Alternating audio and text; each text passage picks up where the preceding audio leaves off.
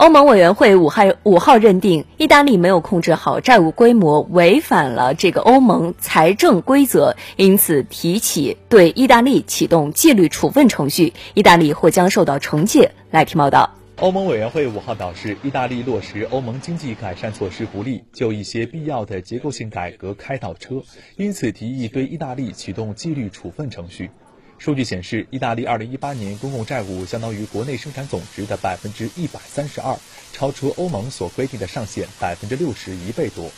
预计2019年还有可能进一步上升。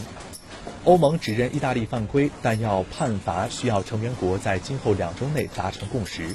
欧盟执行机构才能启动纪律处罚程序。这一程序预计在欧盟成员国财政部长七月初会议以前完成。